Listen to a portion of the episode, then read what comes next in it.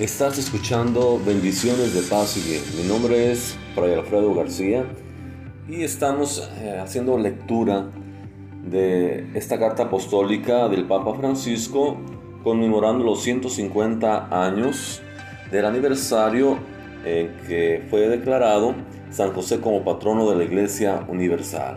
Patris Corde, con corazón de Padre. Vamos a leer un fragmento y bueno, cada quien puede ir meditando en lo que este fragmento le puede decir a su corazón en la figura de San José.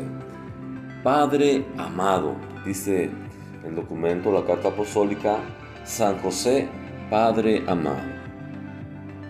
La grandeza de San José consiste en el hecho de que fue el esposo de María y el padre de Jesús, en cuanto tal entró en el servicio de toda la economía de la encarnación dentro del plan de la encarnación, ahí estaba presente San José.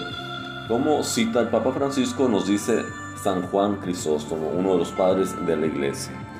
San Pablo VI observa que su paternidad se manifestó concretamente al haber hecho de su vida un servicio, un sacrificio al misterio de la encarnación y a la misión redentora que le está unida al haber utilizado la autoridad legal que le correspondía en la Sagrada Familia para hacer de ella un don total de sí mismo, de su vida, de su trabajo, al haber convertido su vocación humana de amor doméstico en la oblación sobrehumana de sí mismo, de su corazón y de toda capacidad en el amor puesto al servicio del Mesías nacido en su casa, de la casa de José. Por su papel en la historia de la salvación, San José es un padre que siempre ha sido amado por el pueblo cristiano, como lo demuestra el hecho de que se le han dedicado numerosas iglesias en todo el mundo, que muchos institutos religiosos, hermandades y grupos eclesiales se inspiran en su espiritualidad y llevan su nombre, y que desde hace siglos se celebran en su honor diversas representaciones sagradas. Muchos santos y santas le tuvieron una gran devoción.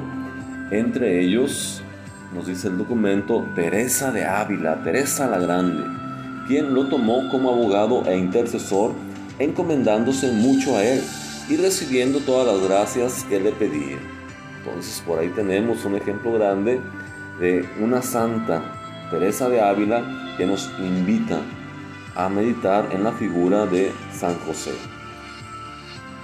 En todos los libros de oraciones se encuentra alguna oración a San José, invocaciones particulares que le son dirigidas todos los miércoles y especialmente durante todo el mes de marzo, tradicionalmente dedicado a él.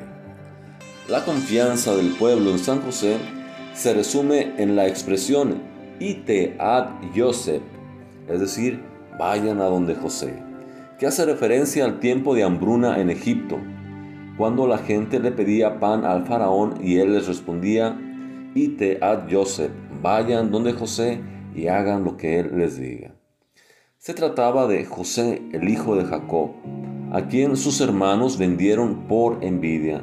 Es una imagen de la Biblia que tenemos nosotros este, muy fresca, una imagen que nos habla de cómo José en medio de sus hermanos pues suscitó envidia y llegó a ser grande en el pueblo egipcio.